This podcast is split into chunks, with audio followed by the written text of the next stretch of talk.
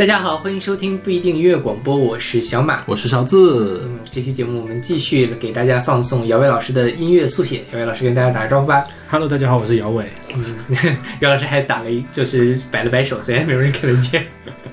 肌肉记忆。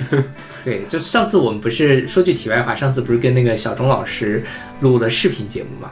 啊哈，嗯，然后呢，就我非常不想提这件事情，因为在视频里面显得我真的是好胖好胖好胖好胖啊！因为这这就是也不能全怪勺子老师，因为他做的，基本上基本上只怪我了。因为他做的离勺离那个镜头很近，嗯哼，然后我就躲在勺老师的后面，就显得啊我自己怎么这么瘦，然后我就很开心。然后你就一直在晃是吗？你知道我为什么没有晃吗？嗯因因为我一直在收肚子。哦，这样吗？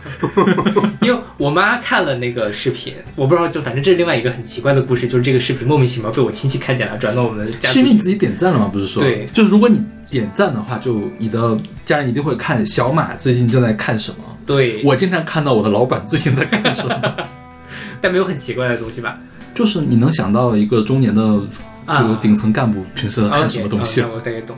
对，然后他们就看见了，看见了，我妈就心就跟我说说，哎呀，你怎么一直在晃呢？你看那两个人多专业啊，都不晃的。你以后再参加这种，你要注意你自己的体态啊什么的。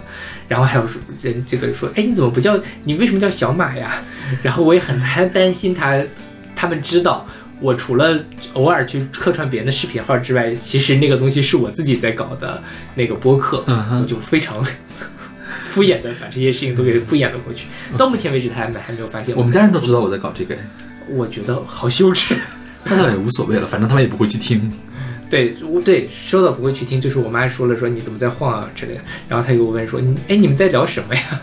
我说你都没有你都没有听出来我们在聊什么呢？没有啊，就是这感觉说有底下写的什么陈奕迅呐、我也不知道陈奕迅是谁之类的。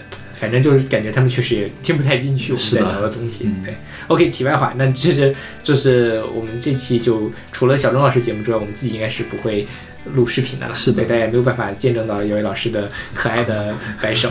没有，有什么其他是有什么机会可以给大家录一录，那再说了。然后这期节目呢，我们就继续跟大家来放送姚伟老师的音乐速写。嗯哼，我做了开场了。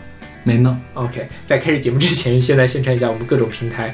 我们一个网站叫做不一定，我们有一个微信公众号叫做不一定 FM，大家可以在上面找到乐评推送、音乐随机场，还有每期节目的歌单。在每个推送的后面都会有勺子老师的个人微信号，可以通过你加他的好友加入我们的听友群。我们有一个网站叫做不一定点 me，就是不一定的全拼点 me，大家可以在上面找到使用泛用性播客客户端订阅我们节目的方法。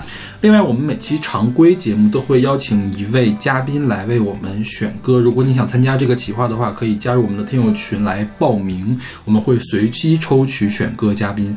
另外，我们会为每一首歌来打分，因为我们的每一首歌都是由嘉宾和主播独立选出来的。嗯嗯哼，然后今天的第一首歌是来自寂寞夏日乐队的《日子》Day，是出自他们二零零一年的专辑。这怎么读？录呃，它它好像是零一年出了一个英文版，零二年出了一个中文版，嗯哼，对吧？就当然其实歌的内容应该是一样的，可能是在对对 me memory 啊，就是类似于那种记忆或者什么的一个词吧。回忆录。对对对，嗯 m e m o 嗯，然后这个歌其实我说实话，我觉得这歌跟前面上一期节目的那些歌曲是一脉相承的。嗯，嗯，对，就很窦唯呀。对对对对对，我很喜欢，我非常喜欢。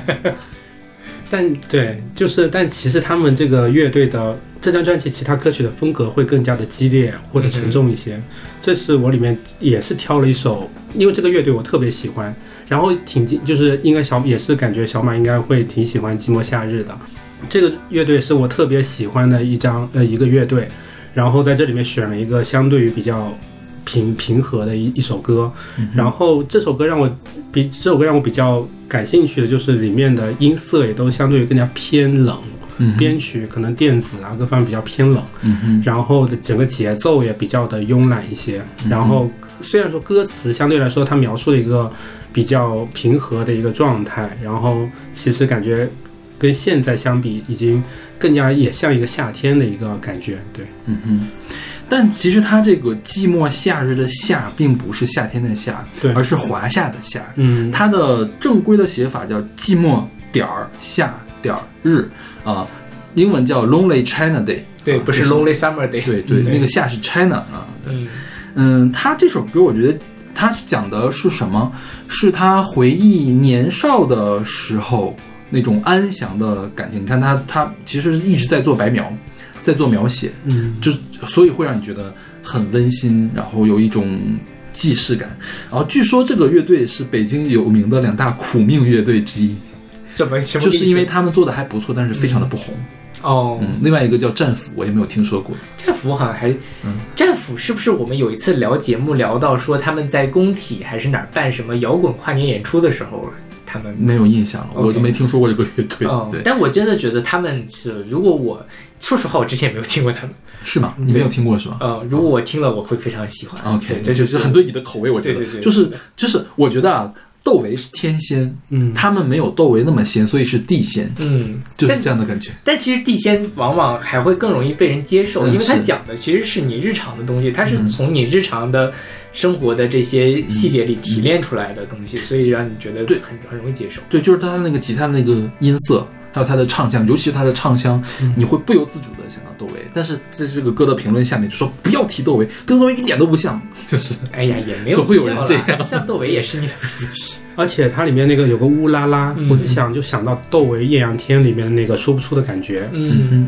对是的，是的。但其实这首歌在这张专辑里面其实比较难得的。他们谈论的专辑里面的文本，小马老师之后应该会也会特别喜欢。嗯他们聊的会很深刻，嗯哼，而且有点跟政治会挂钩。嗯就他第一张专辑反而是跟现代政治有点偏远，他们主要聊的是古代一直中国历史以来的一些政治跟一些反思，可能往后会聊到现代社会一些社会学相关的一些感受，嗯哼，就特别比较喜欢。然后有点像我，就是有些摇滚音乐我听了会觉得燥，嗯哼，那种音乐我可能反而不是特别喜欢，让我静不下来或怎么样。像这种音乐，就虽然说有时候它会情就情绪会更加激烈，音色会更加燥一些，但是我听下来还是会很舒服的那种感觉。上一次让我有这种感觉的，也就是那个丑奴儿啊，草东的那种。OK，对，那那个确实，但那个其实我偏听了流行化的不会很 peace 哎。就不会 peace，就是它不会让我觉得太激烈，觉得太吵，就从音音感啊音明白了感音感对上。OK，那我大概明白意思了。嗯嗯对。OK，那我们来听这首来自寂寞夏日的日子。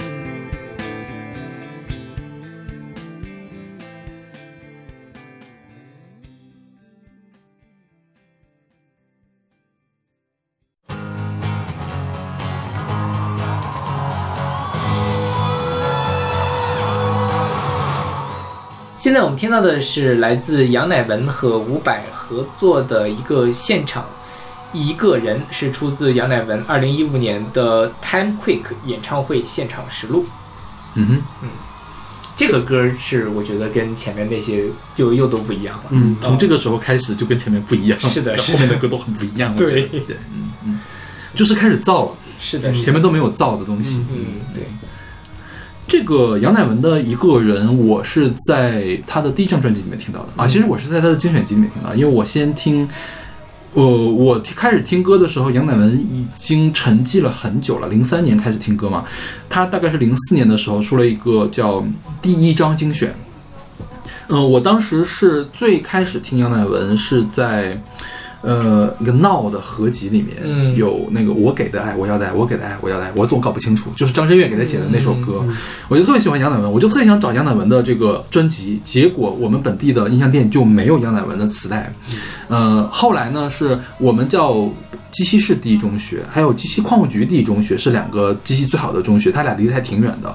是有一个周末，我去鸡西矿务局第一中学门口的这个音像店音像店里面看到了杨乃文的那张第一张精选，那张第一张精选的封面，因为当时魔音唱片好像已经快要解散了，所以连杨乃文的照片都没有，嗯我都不一直都不知道杨乃文具具体长什么样，唯一能看到的是闹那张原声带里面。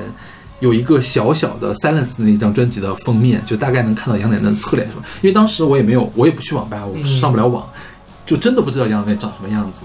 后来我们同学都笑话我说啊，买了个花这么多贵的钱买了一张 CD，结果就两只脚，就是因为都是都是画着嗯画出来的东西嘛。对，而且我当时没有 CD player，我要放假回家才可以听，就是很很悲惨的一个状态。嗯但是我就是特别的喜欢。后来呢，我们门口的那个音像店老板说，过了两天，过了过了两三周吧，说我有好东西给你。嗯。他给我搞到了磁带，然后有磁带我就可以现场地随时听。对，嗯。所以我是在那个精选里面听到的一个一个人，而且他的呃录音室版本里面其实是没有把伍佰当做 credit 里在里面，嗯。伍佰是一个和声，而且我记得用的也不是伍佰的名字，而是吴俊霖。OK 啊，所以当时我不知道那个人是伍佰。嗯直到很后来的时候，我才意识到，哦，原来这首歌是伍佰给他写的词啊。所以，嗯，我跟姚伟听到这首歌的契机可能还不太一样，对，不一样对嗯就是这两个人我都是特别喜欢就杨乃文跟伍佰都特别喜欢。然后我是因为我原来是音色的话，其实比较喜欢听一种比较有棱角的音色。之前杨乃文给我的印象，感觉如果画像的话，软软的，也不能算就是杨乃文就是感觉它是个圆滑方的，方方的，反而就像那种钻石锥一样，就晶体锥一样。嗯哼，这是，但现在就是感觉是一个厚实的。但最近我忽然发现它的咬字，它的那个气声，它是充满棱角的，它真的就像一个锥体，就是看起来是一个结实，但是有棱角。但王菲的就是感觉冰冷，但是长满了各种的尖刺的那种，像那个我觉得我们俩的痛感好不一样。对，是是那种蒲公英一样那种那种感觉的一个东西。然后杨乃文给我的第一印象是，其实我知道杨乃文很早，我感觉我有每每遗憾，就是我错过了一个音像时代。嗯，在我有金有钱去买一些磁带的时候，音像店全部倒闭了，嗯整个是一个盗版数码店音像的一个时代。嗯哼，某种程度上能知道这些人，但是某种程度上已经错过了自己去淘的那种感觉。嗯哼，然后我知道他其实通过二零零八年的汶川的表演，啊，明月几时有，对，就是倪萍没有化妆的那一次，是吧？对，那那是刚他跟王菲一块儿唱的，王菲、陈奕迅、阿牛还有杨乃文四个人唱的对我有《明月几时有》。对，嗯当时王杨乃文的唱腔是，他有一点那首歌，其实我觉得没怎么唱好。嗯当时让我觉得就印象就一一闪而过了，反而是到之后我开始听他的《祝我幸福》跟《星星堆满天》之后，慢慢的喜欢上，就觉得他的声那你是音特别有质感怎么找到这两首歌的呢？这两首歌是也说来也巧，嗯就是有零一六年。一五年跟不一定音乐广播结缘了之后呢，就提高了自己的音乐追求，原来是这样吗？就开，因为以前听歌可能的那个专辑概念不是那么重，就是随到喜欢的红心，随到喜欢的红心。在之后呢，就是有意识的去听一些概念的专辑，那就这就是专辑概念性的一张一张专辑开始听。然后在一六年呢，也有幸加入了不一定的粉丝群。然后那那段时间，勺子老师还就是也，我也当时不知道是不是因为你们的关系，还是就是用起了那个 Last FM，啊，那应该是因为我吧？对对对，因为我不用。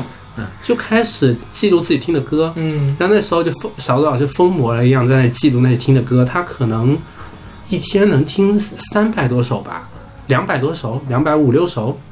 差不多。对我拼死拼活，我一天只能听到一百多首。也也没有必要像完成 KPI 一样听就就歌。就也不是完成 KPI，就是想要达到，就是他们是怎么听到的。嗯，就那段时间，我刚好在本本科毕业，呃，本科毕业在写毕业论文。然后毕业论文的时候，在建模的时候，脑子其实是相对，因为建模是一个比较重复的一个工作，嗯所以还是用脑子去听一些歌的，像这种激烈的歌我也能听。然后杨乃文的嗓音跟伍佰的嗓音也是很直白，能从嗓子眼里面就很直白平铺出来的一个嗓音，而且比较释放，所以也很喜欢这首歌跟编曲。嗯哼。我们台真是功德无量呢。是呢，嗯，说实话，我最开始听一个人的时候，我不是特别的喜欢，因为他并不是，也不是普通流行乐的那个套流，尤其是前面那个一个人只要一个人，给人感觉是什么像那个领悟前面那个唱的那种，就是没有没有合上节拍。就是前面那个一个人只要一个人，你你你去 KTV 里面唱，你会发现你合不上他的节拍。就是我我每次都找不准啊，就是觉得这个比较像伍佰的特点，所以我就很纳闷儿。虽然是林伟哲给他做的曲，但这个曲做的很像伍佰亲自做的，是的，是吧？啊对对，就很很合理啊。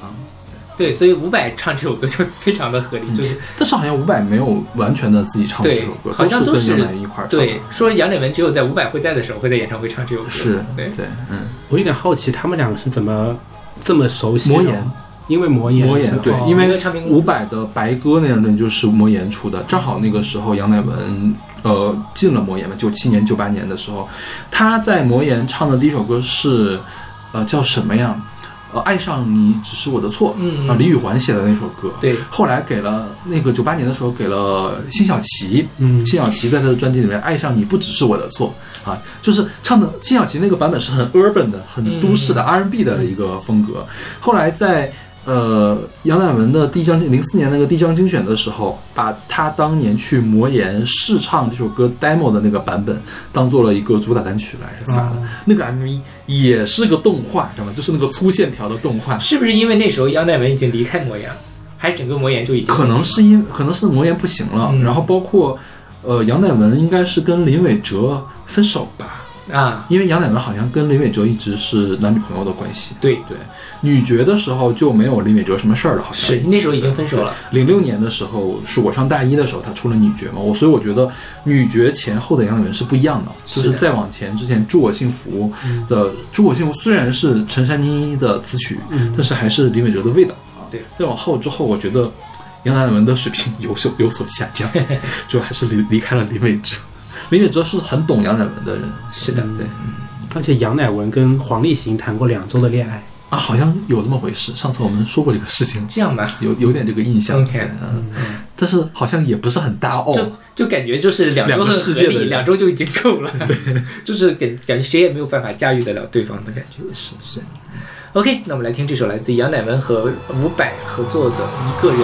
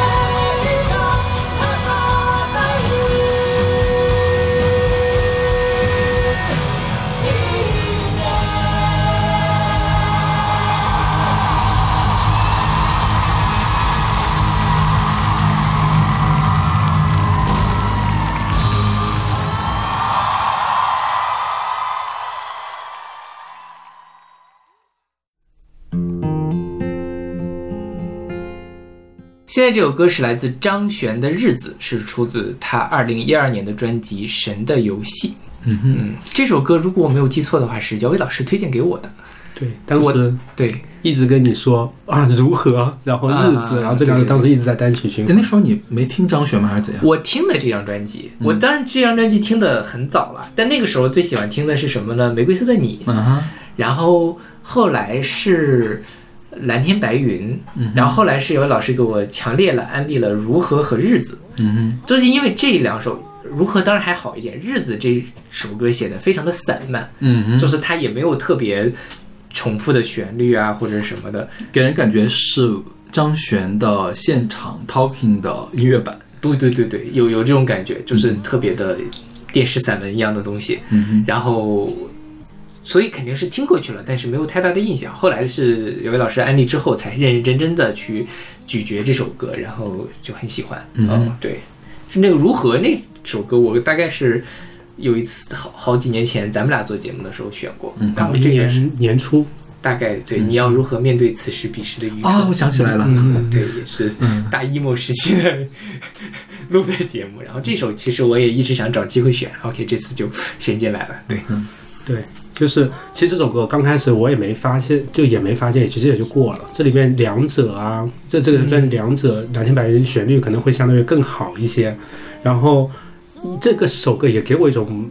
可能也因为歌词里面的意象，也给我一种感觉，就是像我在一个昏黄的一个黄昏，走在一些老街里面，那些弹珠店啊，一些比较平常的那种老店，银这汽水店啊那种感觉。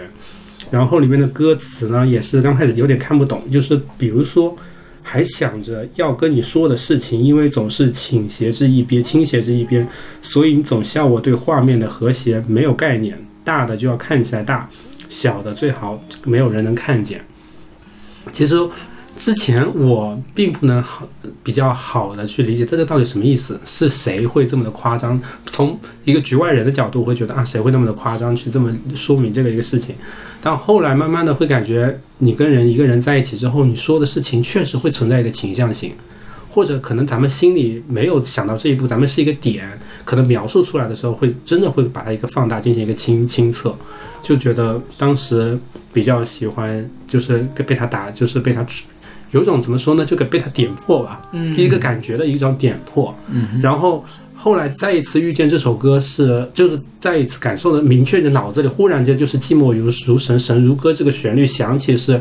那一年一七年，一七年我们宿舍区是会有一个摇滚的 party，就每个宿舍区会有音乐节，但德国人他们音乐节上面要喝酒嘛，下酒总像那种节拍特别重的金属啊或者那种音乐，但是那天我我跟朋友，一般我这种场合一般比较少去，然后那次跟同学大家一起说啊去喝酒啊，在那个草地上喝酒，远远就是看到那个房顶只有一个人就坐在那个房顶，但是就脑子里就忽然想过，就啊底下大家都那么热闹，他一个人就在上面看着，就那种感觉还挺好的。就是而且那天就是，所以就是再一个意象，就感觉听到这首歌的时候，总会给我感觉比较凉快，就像一种比较呃比较清暑的那种风，在那个阳就那个天台吹过的感觉。嗯，嗯对嗯我我跟你有类似的通感，但我不是觉得凉快，我是觉得冷水浇头，冷水浇头可还行，对是冷水浇头吗？就是觉得很看开了。这首歌又回到了佛心的那种感觉。是，就我觉得这首歌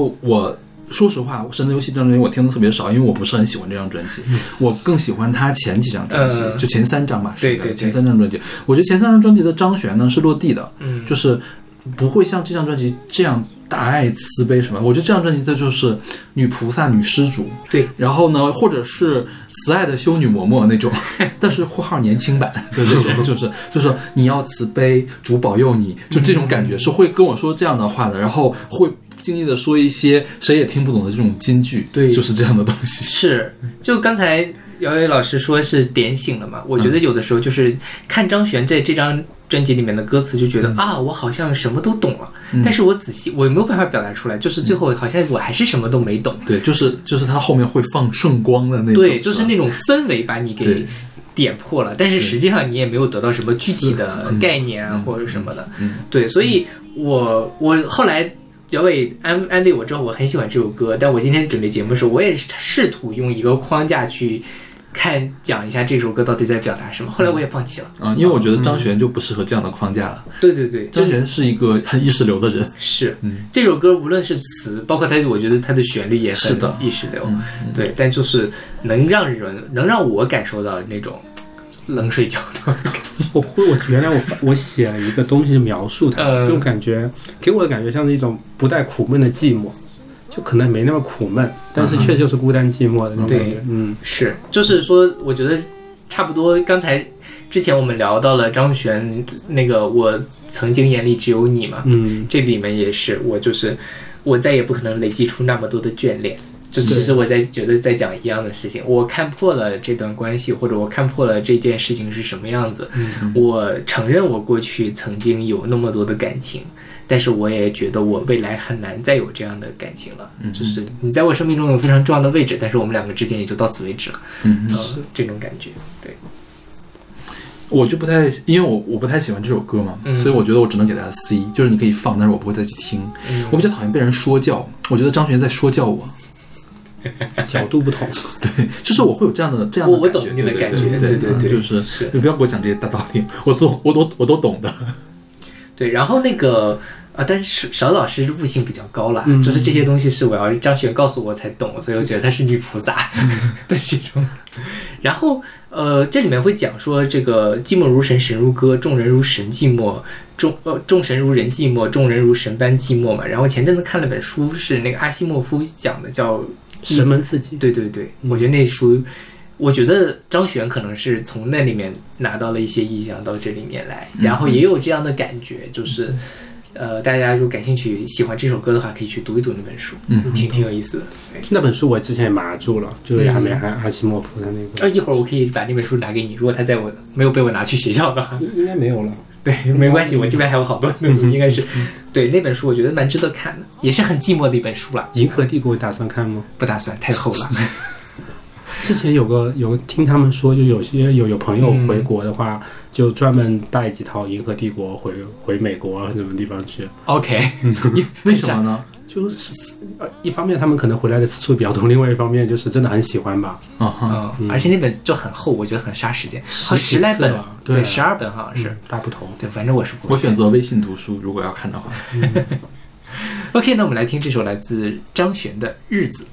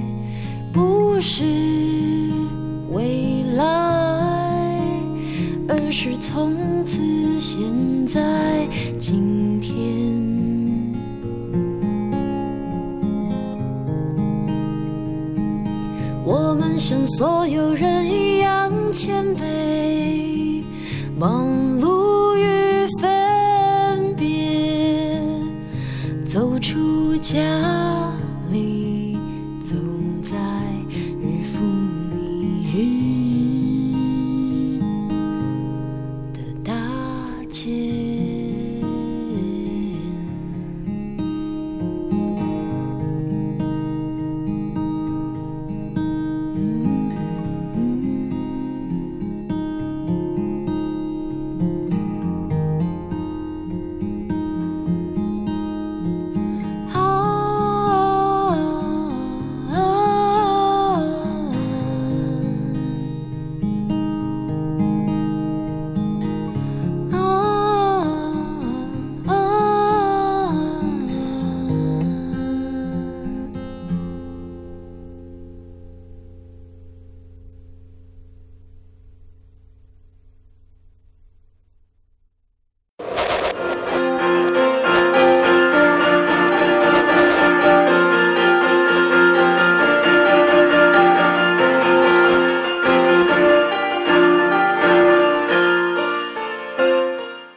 首歌是来自 Bod 包家巷的《Code of the Freelance AV Technician》，选自一个合集叫 Year O O O One 杠 R I F T One，对，对，这个 Year O O One 应该是一个瑞典的厂牌，对对他们出的这个是一个电子的合集，是一张公益唱片，反对种族歧视的氛围电子唱片。OK，哦，对，我看到了他底下那什么 Black Lives Black Lives Matters 的这个链接，对，这歌好冷门啊。我觉得啊，我因为我我就是从从这首歌往后，我觉得对我来说都是一些冷门冷门单曲了。OK，对，前面的都是我很熟悉的文本，从这之后就是我很陌生的，然后就是觉得啊，有位老师还喜欢听这样的歌啊，有位老师还喜欢听那样的歌，就这种感觉但这首歌我觉得应该也挺对你的胃口吧？啊，是对、嗯我蛮喜欢的，嗯，所以你是怎么听到这首歌呢？我也其实老实说也是凑巧，就通过那个 Spotify 的个人那个感喜欢的喜爱度推荐啊什么的，嗯就或者也是因为寻根，就就是 Spotify 上面的一些相似艺人，我也会喜欢去挖。就有段时间比较喜欢听氛围，就会去挖这种电子氛围的，就挖到了他。嗯哼，对，然后这首歌也够电，也挺媚的。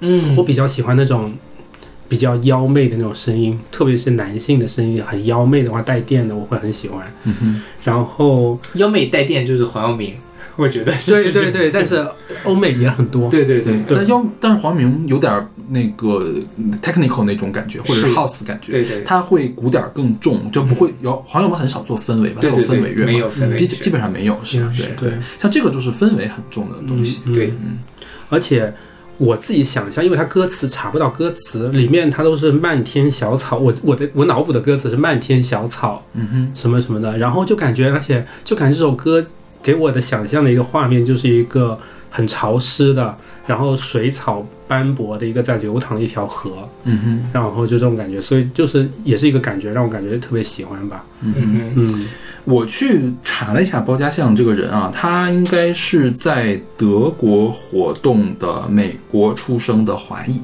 ，OK，大概是这样的啊。他一直做这种氛围的电子乐，他是有一点点哲学或者是政治的思想在里面的。他反对的是什么呢？身份政治，嗯，他不希望有这么多的身份的标签，然后这些标签会束缚住很多的东西。像这首歌，它叫呃自由。呃，自由职业的 AV，AV 是 audio video，、嗯。就是视听呃艺术家的终结，因为包家相本人有一个标签是 AV 艺术家，他就是视听艺术家，嗯。对，他我觉得他是想通过这首歌来破除自己身上的这种身份政治的东西，嗯。但是他具体怎么破除的，其实我没有搞懂，我不知道他是要干嘛，因为他说 coda coda 就是终曲嘛，嗯终止啊，这他这个身份正式要终止掉，但是我也没有明白他怎么终止掉的这个东西，因为他的。整个人的形象，他是长发飘飘的那一种，也就是《西游记后传》的吴天啊，的那种感觉啊。但是对不对？就是然后呃，他的现场也是这样，他也会唱，这个应该是他自己嗯，唱的这个东西。反正整个人挺仙儿的，我觉得就。面容是一个挺天真稚嫩的一个脸，对对对就他的趣味感觉还挺小孩子气，但整个装、服装什么的会更加的电子那种感觉。对对对对，就很冷、很冷、冷冽的那种他感觉。感觉跟朋友他们在搞一个，感觉他们搞氛围，喜欢最近有一有一部分人喜欢搞画面跟音乐的结合这方面，嗯他们做了一个虚拟艺术博物馆，嗯，然后通过那个 Unity 引擎构建了一个画廊，然后在里面放了很多电子相关的一些东西，然后然后有一些像它的 ins 上面就是挺奇怪的，有点像那种赛博 cut，嗯哼就是你不能说那个东西咱们不懂艺术，不能说那个东西土，但是它那些采样采的会一些比较乡土的一些比较 hyper 吗？亚裔文化是不对，是？就有点那种，就那种 亚亚裔啊，或者这种，然后他们会用一些，他们说是用一种控制论的花环纹纹理为特色，然后再加一些本土中文跟未来主义的美学融合的小新文化概念跟个人神话。就是他也会有那种文本的东西，我完全看不懂他在说什么。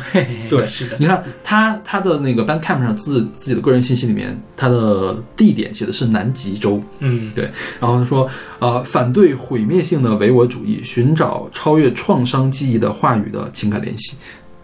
就就是每个字都知道，但是我不知道他在说什么。就是一种艺术家的感觉，就很人类学的期刊的那种东西，对，因为我之前翻翻译一些人类学的东西，嗯它就会经常出现这种名词，我看不懂。包括它翻译成中文的时候，就是它应该是接受 ADB Max 的一个邀约来做的线上演出还是什么演出嘛？就是说，呃，去他妈的口号。破碎的身份（括号政治立场）在身份的立场上屏蔽这个信息是很容易的。大多数人面对这些信息的时候，都会产生一种很典型的愧疚心理。在深厚的历史面前，每一个个体都是微不足道的。最近我没有什么想说的，我不希望别人听完我这些言论，告诉我这些话，戳中了他们关于应该如何理解自我，关于依附于谁（括号应该跟谁走的）。更近（扩回）被允许成为什么样的人之类的隐秘的想法，通过麦克风不断沉默与尖叫，使世界主义得到蔓延，是我的方式，也是应该是你的方式。我完全没有看懂他要干嘛。我我大概听下来好像是有个框架的，它那个逻每层还是有逻辑递进的，是是是。但是每个具体的东西就就就包括那些词，我可能需要理解一下它，比如说世界主义到底是什么，对对它蔓延指的是什么，我的方式、你的方式指的是什么，刚才那段已经把我听困了。就很晦涩，是吧？包括我觉得他这首这首曲子也很晦涩，对。对，就很挺难懂的，就是比较适合，就是如果你真的想去听，会很费脑细胞，是。但是其实你不真正的去想它要干嘛的话，也挺可以的，就是你可以舒服的做一些其他的事情去做。我觉得这个是氛围氛围音乐对于我们这些不懂氛围音乐的人的魅力了。是的，嗯。OK，那我们来听这首来自 Bod 包家巷的《Coda with a Freelance AV Technician》。《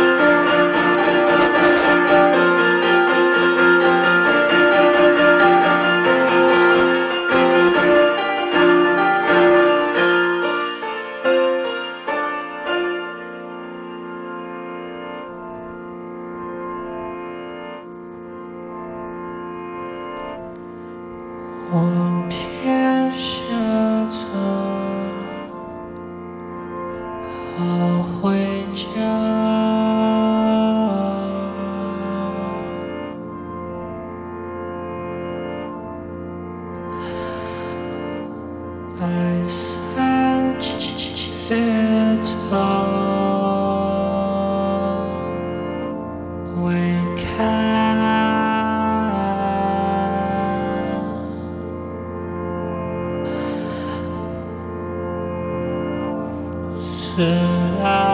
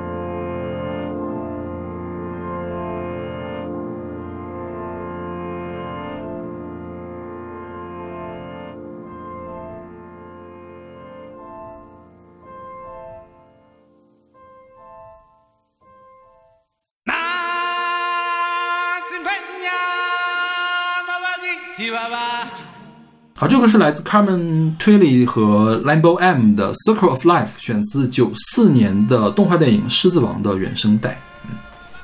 这也是真的是我的童年。嗯 就我小时候每周可能看不腻，就每周都会再看一遍这《狮子王》的录像带。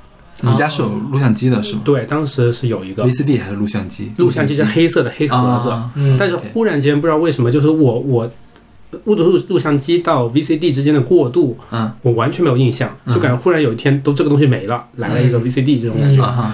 然后这首歌是也是我的世界音乐的一个启蒙。但当时看这个动画片，它是直接一个片头一上来就是那个 Label M 开始在个在这哼唱，然后整个那个太阳就像特别大的在那个草原上面升起，然后带来的是一个群像的对各种野生动物的一个群像。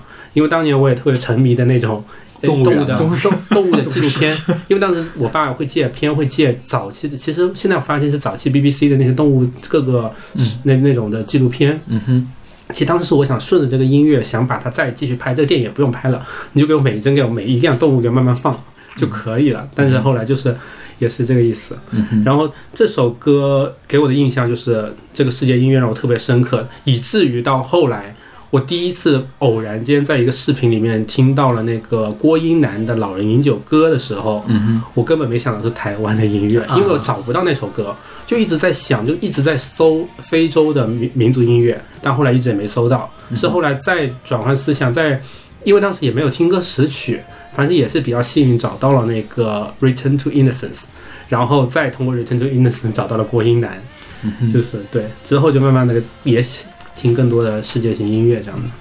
狮子王也是我的童年回忆了。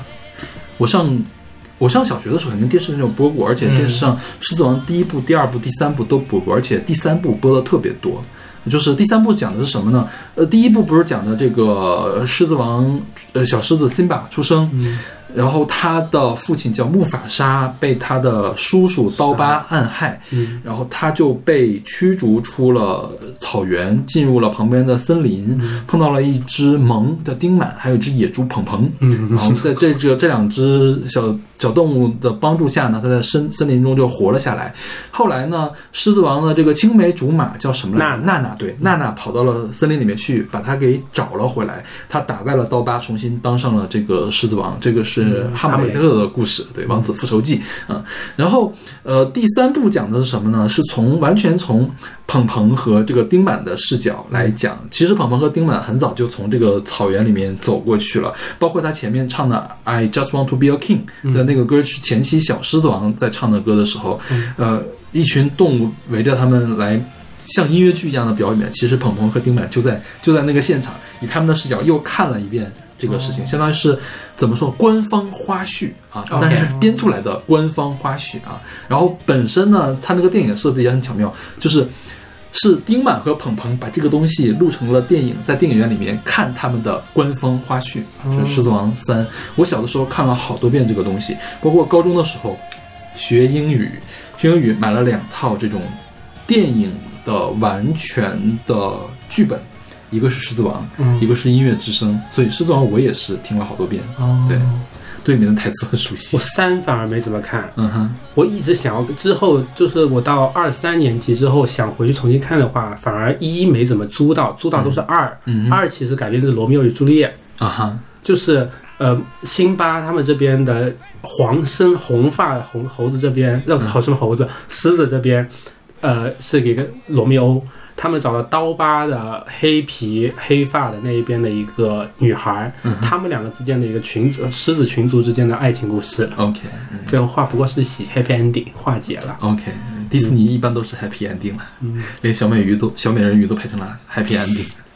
嗯，这个 Lemon M 啊，他是一个南非的音乐制作人，然后作曲家，他出现在好多欧美电影需要非洲音乐的场景里面，比如说《狮子王》，还有那个《恐怖地带》。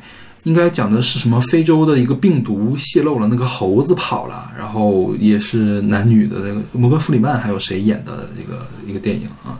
还有一个电影叫什么《情系我心》，反正都是跟非洲相关的。但凡需要祖鲁语，他就会出现，是这样的一个人。嗯，然后这个 Carmen Twilly 呢是一个美国的演员和和声歌手，他跟斯林，他是给斯林迪昂和惠尼休斯顿，还有 Dion Warwick，还有平克·弗洛伊德的专辑里面都录过他的和声。然后一九年的时候，咱们不是前一段时间刚刚选了那个《狮子王》新版的那个歌吗？嗯，呃，新版的歌呢还有《Circle of Life》的这首歌，但是这个女主唱换了，这个主唱是个女的，你有听出来吗？没有，是个女的，女主唱换了，呃，那个祖鲁语还是 Lambo M，女主唱换成了谁呢？换成了一个好像是个英国人，叫 Brown Lindowy Maxine，我不会读那个词啊，他是谁？他是一开始不是有只狒狒把那个辛巴给举起来对，拉菲奇，他是呃。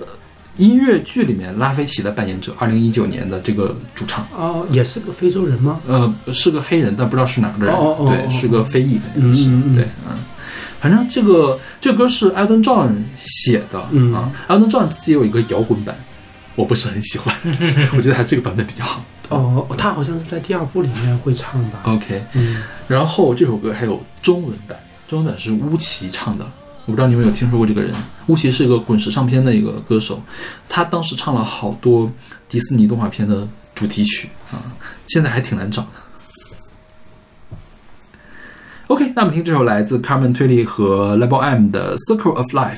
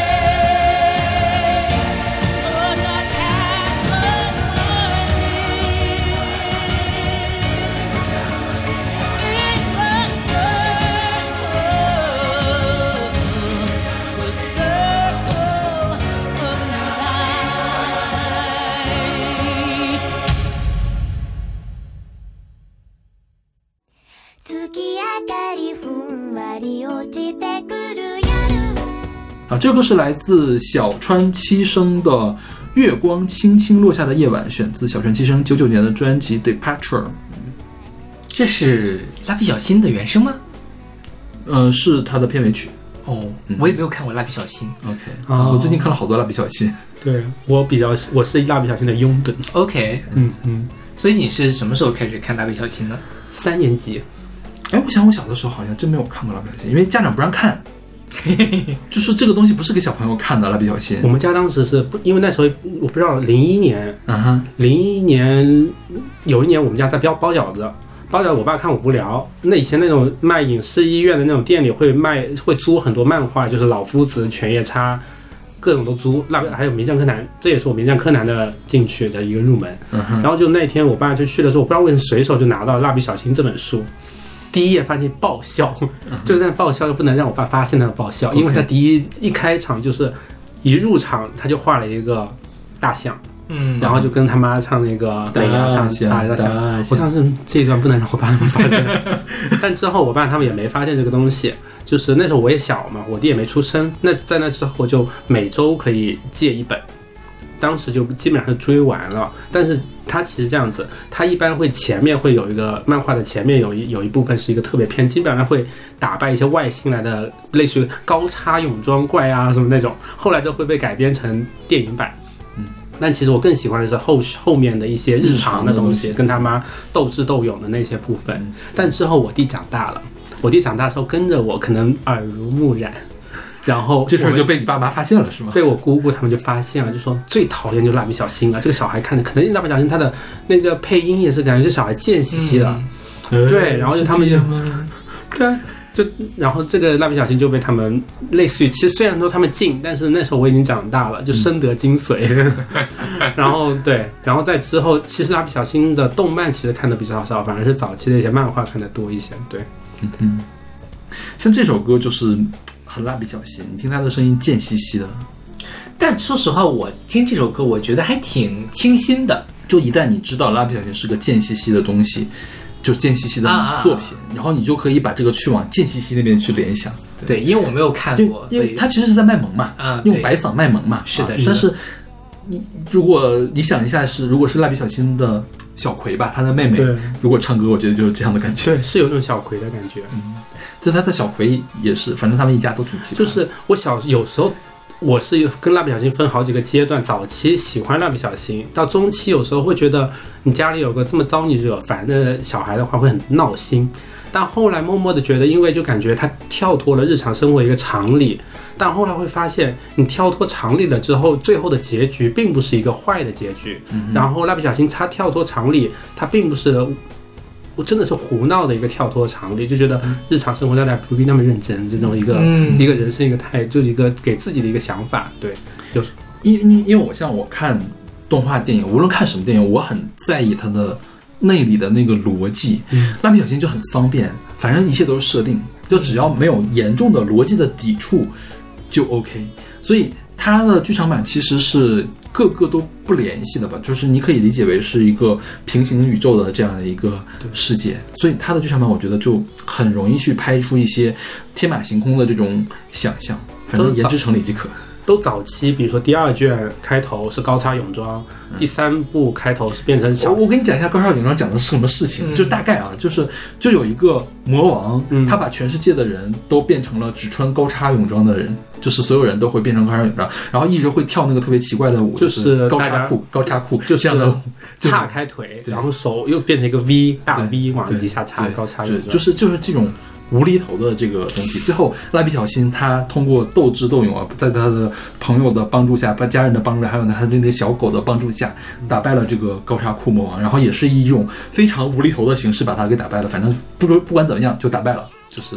就是你带他，你去看的时候，你不用带脑子，嗯就是这样。就是我其实我看电影的时候，即便我知道它是一个不应该带脑子去看电影的东西，我还是会带着脑子去看。我去说这个地方它不应该这样，但是蜡笔小新就大多数可以解决掉不应该这样的那个环节。对，就我是我是可以完全不带脑子去看这个东西的。对这个首歌让我想到一个，就是他这个声音是不是算作夹子音啊？没有那么美羊羊是夹子音，它没有那么假。羊羊，美羊羊哦哦哦哦，喜羊羊，那 什么？对，对这种因为。它让我想到另外一首歌，就是当年我也跟小马老师推荐过的《名门派的茶汤》，啊，就是那个什么我能不能给你一碗，给你煮一碗老老姜，什么多放一点老姜，就感觉听起来就是多放一点老姜。就他们音色可能初听会觉得有点突兀，但是他偏他们这种尖尖的音，但又能戳到脑子里的某个点。夹子音，我觉得夹子音是那种叫什么呢？我觉得是有一点点黄色的东西在里面才会叫夹子音。像这个是模仿小朋友的声音就不算夹子音，对这个还好，对这个没有很假。就是或者是说你明明就是能听出来你一把年纪，你还要去装嫩的，那个时候才叫夹子音。对对我觉得他还挺自我的，挺本我的，就是稍微你能明白他有一点点刻意的卖萌，但是还没有到夹子的那种地步。然后这个小川七生好像也没有其他特别出名的歌，是的包括在网易云音乐和 QQ 音乐上找不到他这张专辑，嗯啊，就是 Spotify 上也没有他这张专辑，而且这首后面就没有了。这首歌有很多的翻唱版本，是而且有些会更加平和、更加的日常的那种版本也特别好。但是就因为我是听这个发现他的，而且他的声音也特别的突兀又喜欢。对后面我觉得我之前之后听过有名的翻唱是那个谁，星期三的康帕内拉嗯啊，就是就就写的水曜日什么什么的那个，哦，就那个对，那个啊。很不错，对，我觉得他没有这个好，嗯，他有点太白开水了，嗯，我觉得还是这个版本嗯，好。OK，那我们来这首来自小川七生的《月光轻轻落下的夜晚》。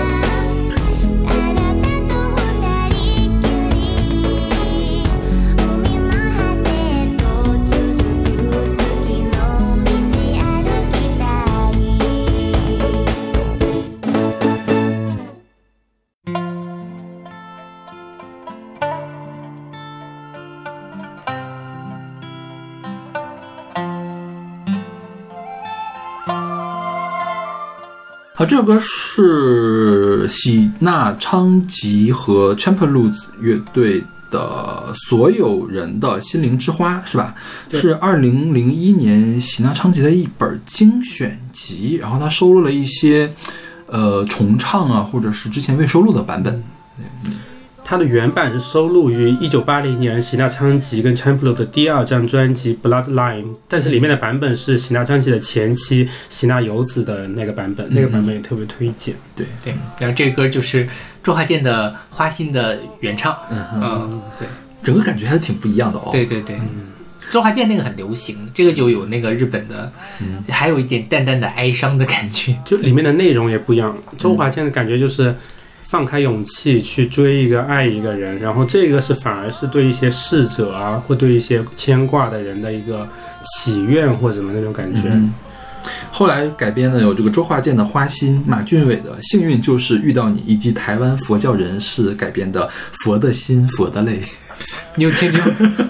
有位老师说不定可以听一听，毕竟这么有佛缘。我觉得《佛的心，佛的泪》不好听啊，对，我能就大概水能水平还。是太差。你都是佛经得是习玉或者王菲唱的佛经，姚伟才会听的。那倒也是了。而且这里面的和声我也特别喜欢。嗯哼。嗯，像喜纳由子的那个版本嘛，它特别像演歌时期的那种技法，就他本人的演唱，但是他的编曲比这首歌要现代，嗯哼，就是嗯明显不是传统日本音乐的这个编曲，反而喜纳昌吉的这个他他声音很沧桑嘛，包括用了很多日本的传统乐器，但是我觉得他并不像演歌那种老土的感觉，对，是吧？啊，他就有点像后胡德，夫的感觉，对对对是吧？就有点想更民谣去做根源的民谣原对。因为喜纳昌吉本人是一个冲绳民谣的歌手，而本他还是个反战的政治家，嗯，他是不是还参选什么什么的？参选国会议员，但好像没选上。哦，对，嗯啊，对，反正这个人我觉得挺传奇的。这首歌由来也是发生在了一九六四年的东京奥运会播音员的解说。东京他播音，他就说每个人心中的花朵。嗯当时发生了什么？就是一九六四年，他在东京奥运会的闭幕式上，他跟开幕式不一样，大家的走路游行是都是散开的，就是各是来自世界各地的运动员都手牵手、肩扛肩，就是载歌载舞、欢声啊、欢笑啊、哭泣告别。嗯哼，然后就是这是一场就超越了国界，就是可能二战之后或者怎么样，当时种族然后人类界限的一个和平祭典。然后他当时喜纳昌吉就是在电视前就是落泪了，然后刚好那个主持人一直在重复的就是说我在哭，我也在笑，嗯然后这也是成为他后来创作这个歌的一个动机之一。嗯哼，所以你听这首歌是因为周华健的《花心》吗不是，其实我反而是因为这首歌来重新又回去听周华健的《花心》的。？OK，嗯就是因为他这首歌某种程度上他的唱腔也有点那种，也是就是我感觉有点也有点呃世界或者怎么样，因为他也是啊唱歌的方式因为也是很直，冲绳嘛，对，冲绳是不是也是南岛的？对南岛语系的人对是吧？他的发声也是很直接，嗯就是整个也唱歌方式也是很真诚，然后对我想我是到了很晚才意识到，原来冲绳跟日本并不是一个文化。是的，对，对冲绳一直是自己原来有王国的琉球王国，是吧？对，而且有很长一段时间是中国的附属国。对，而且冲绳有两种语言，是吧？一个是冲绳语，一个是琉球语，嗯好像嗯，是不同的语言。对，嗯，包括他们一直都是有国王的。对对对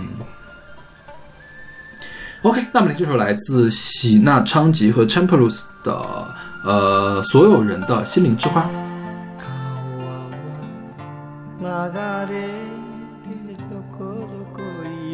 こな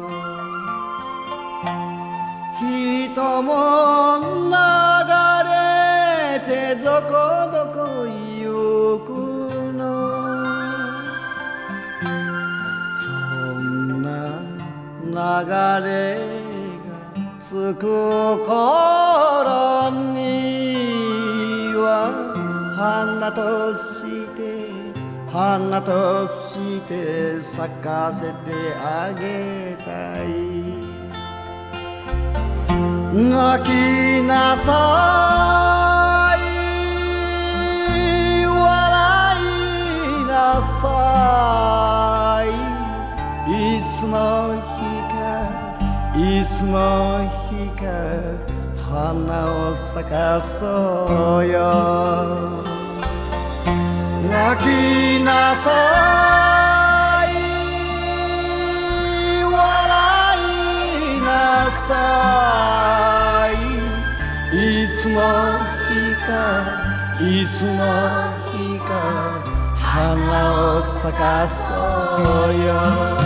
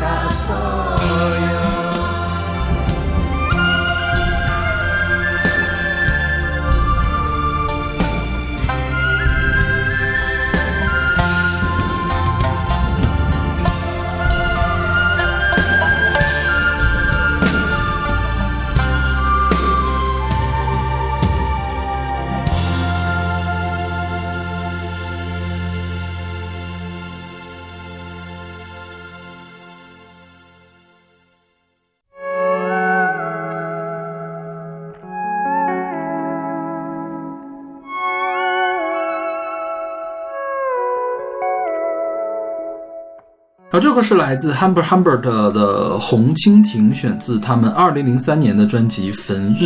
嗯哼，我觉得这个 Humbert Humbert 最近在我们的台的出场次数非常的高，就是我很我很吃惊，不是说不应该选这个，啊，我很吃惊，就这样一个小众的团，居然可以总是在这个出现。自从虎年说虎开始，是不是？对对对，出这第三次了哈。是的，对。这个红蜻蜓是很有名的一首日本民谣，是吧？对，嗯，就是描述了就是他跟姐姐就给姐姐出嫁了，他在送想到，呃，是就看到这个红蜻蜓以红蜻蜓来表达对姐姐的思念吧，嗯就是说我们当你来告诉我。我们当时分开的时候是哪一天呀？嗯然后我们曾经的那些过往是一场梦幻吗？就是我们到现在，他远嫁他乡了之后，我们就留不下书信了，类似这样子的一个悲伤的故事。这个的作者就是词作者是三木陆风啊，本身也是日本的一个诗人。我觉得日本就是在二十世纪初的时候出现了好多这种童谣。其实它童谣，因为本身日语和汉语是有相通的地方的嘛，我觉得他们翻译过来就很好听，就是小朋友也可以理解的那种好听。我记得之前我们说过那个叫什么金木美玲是吧？嗯他的这个童谣，包括这个童谣，我觉得写的也可以给小朋友看。他用了这个呃拟人呀、什么起兴啊这样的方法，他都用上了啊。你们小时候有学过这首歌吗？没有？没有，我小这是我小学音乐课本里面的歌哎。哎，是吗？我们小时候不上音乐课了。哦，但我上，但我没有学过这个歌。OK，我我上是我们的数学老师代班在教的是他是代班老师，但是他教我们的数学，但是来教我们音乐课。哼音乐课在教室班里班里的最后一节课。嗯，我当时一边就就觉得这首歌很好听，另外一方面我急着想回家，就想赶紧下课。OK，对，对这个歌的这个作曲叫做这那个字怎么念？山田耕作吧它是一个竹字头，然后底下是一个耕作的作。嗯，然后这个人其实也是日本的一个非常有名的作曲家。然后他除了写写了这个之外，他还写了伪满洲国的某一版本的国歌。OK，好吧。所以在这个评论区里，很多人在骂呀，说这个天哪，就不提这件事情了。反正就是还还挺挺有意思的，就是大概就是可以想象，大概是三四十年代日本的活跃的一个音乐人了。嗯，然后这首歌它挺有意思，就是它里面的那个音色，它应该是用那个特雷门琴的那个，嗯。对，就是来描模仿这个蜻蜓的这样的，嗯就是扑闪扑闪的那种嗯，飘忽的这样的一个感觉。当然，更深就是本身这首歌就是有一点点的哀伤的，然后对有一点难过的，然后有一点沉浸在回忆中的一个歌曲。那用这样的音色飘忽不定的也也非常的合适。嗯哼，像那个特勒门琴是第一个电子乐器，第一种被发明的电子乐器，它的演奏非常的难，是用左手还是右手？反正一只手控制音高，一只手来控制强弱。因为呢，它是靠这个，它有两个管儿啊，就应该是靠电磁感应来的，嗯就根据你离它近远来判断这个音高的大小。但是因为你稍微差一点点，这个音就会走音嘛，而且你听它这个昂昂的这个声音，一旦走音，非常的灾难。就非常的难听。它就是需要精心的这个，就需要大量的练习才可以弹得比较好。因为本来这个特勒门琴也比较少，嗯也没有什么老师来教，所以说这个特勒门琴就的演奏会比较的困难。但是正是因为它的困难，而且它的音色其实跟人声比较像，很像人在那里唱啊。然后其实也有很多古典乐的作曲家为特勒门琴专门创创作作品，包括特勒门琴的协奏曲都是有的，就是特勒门琴和交响乐团一块做的这个协奏曲也是有的。那它特别适合演奏，嗯，比较抒情的、比较哀伤的这种曲子，就比如说德彪西的什么月光啊，就是这个旋律又好，然后又很静谧的这种东西是可以的。你旁旁边配个钢琴，然后他来演奏旋律，还有什么圣桑的那个天鹅什么的，就是大家耳熟能详的古典乐都可以用它来演奏。所以我觉得他在这里面用了一个特雷门琴的这个编曲，还是挺有意思的。对对对，是的，它比较怨，然后真的感觉像一种傍晚时候那个氛围烘托的也很好，嗯哼，就我也比较喜欢这种怨怨的那种感觉。嗯哼，我就想到这首歌是当时我刚好看了一部漫画，叫做那个仿佛清新气息，嗯。它名字叫做仿佛清新气息，但里面内容是相对比较沉重的，嗯。就是两个主人公吧，他逃离了原来小镇村落里的一些束缚，嗯。两人决定鼓起勇气说要逃离原来的束缚，逃往东京。但是在东京的路途中呢，他们其实已经逃了一两天了。忽然间，另外一个男生说：“我的还有家里，忽然间感受到他对他母亲的一个依恋跟思念，觉得他母亲之后该怎么办，他就决定要回去。但他回去之后，肯定对他自身的身份是，嗯，很不好的，就他要又回到一个对自我的一个束缚，回到一个没有就是没有没有未来的，就是他在他的未来时光里就要重新束束缚回原来他的自身的这么一个角度。所以当时他们两个就确定了这个消息的，就在一个田野上，一个自行车两边，就是真的向左走，向右走。然后当时的画面在这本书结尾就是忽然间断掉，留下了一只，就是它的画幅的上面留下一只很大的一个蜻蜓，底下就是一个比较空旷的一个。呃，草丛啊什么的这个印象，当时一看到之后，我就脑子里忽然想到这首歌，然后去听这首歌，然后也发现了那个大关妙子跟坂本龙一的另外一个版本，嗯哼那个版本也特别好。嗯哼。嗯，这个版本，这个这首歌在日本的知名度非常的高，所以有对非常非常多的版本，有很多知名的音乐人都在做这个版本。OK，那我们这期节目就先到这儿，然后我们下期节目继续给大家放送姚伟老师的音乐速写，我们下期再见。下期再见。下期再见。